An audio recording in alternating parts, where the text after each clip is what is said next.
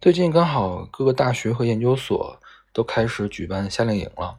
那往年的夏令营呢，就是这些想要保研的大三学生们都要去各个研究所、科学课大学待上几天。那当时他们第一，他要考虑路费的哈；第二呢，也可能各个地方办的这个夏令营会互相冲突，所以说一个人能参加的夏令营也不是特别的多。我估计啊，参加三四个的就是非常非常多的了。那夏令营的时候呢，各个同学会去参观参观，呃，研究所或者是学校的实验室呀，然后呢，可以去找他报考的这些导师当面的聊一聊，然后这些同学之间也可以互相认识认识。那最最重要的就是夏令营一般会安排一个面试，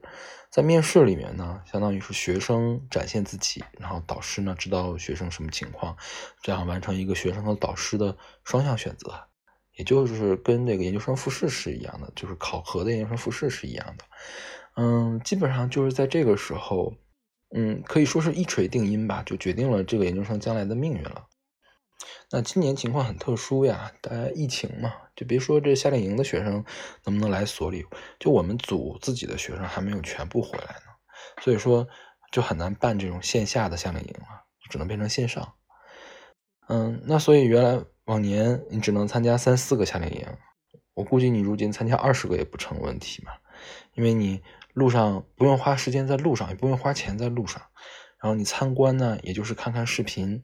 面试呢，你就坐在自己家电脑前，你花个十几分钟就可以完成一次面试。这对学生来说应该是个好事，因为他们的选择变多了。那对我们来说，其实就是招生的压力变得更大了。那今年我们所还惦记着要进行什么招生改革，说要渐渐的淡化这个硕不连读的制度，因为这个举措嘛，我估计可能招生会变得更加的困难，所以这次就没有人报我们课题组，因为我们组一直都在做跟工程相关的项目嘛，这个发的文章不是特别好看，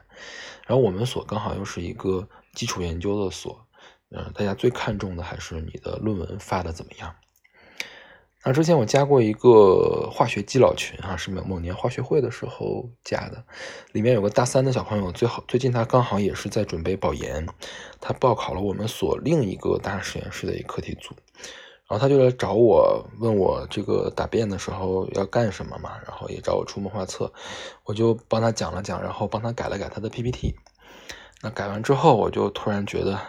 我这好像就在帮他作弊一样嘛，因为。我是一个已经当了老师的人了，我是非常知道一个导师需要什么样的研究生。然后呢，我给他做这个 PPT，我估计我们组大部分的博士生都做不出来，就是他不可能把一件事情讲成我讲的那个样子。然后又一想，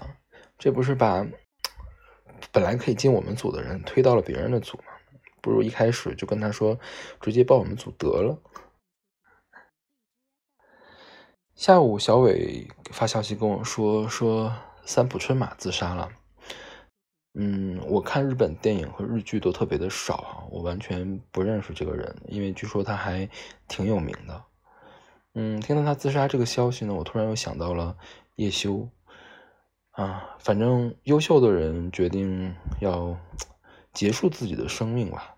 就是你不管是怎么样，都会觉得挺挺难过的。然后我今天在豆瓣上看到了一个角度不太一样的讨论吧，他说是自杀的报道可能会诱导自杀。那这个论点我之前曾经是在什么地方看到过的？嗯，说那些有可能会去进行自杀的人啊，是可能会因为看到了自杀的报道受到这个刺激，尤其是呃特别有名的人自杀的这个报道的刺激，他受到刺激之后更可能会去进行自杀。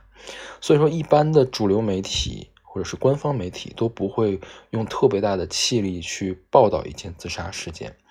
嗯，他就是怕民众们模仿嘛，模仿自杀，因为这样确实自杀率会提高的。嗯，但是现在这个互联网的状况下嘛，主流媒体的力量越来越小，现在最火的都是一些自媒体。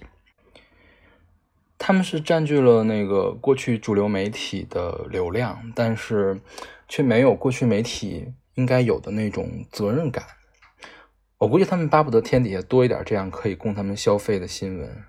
嗯，至于谁去模仿自杀呀，谁最后受害了，跟他们才不相关呢。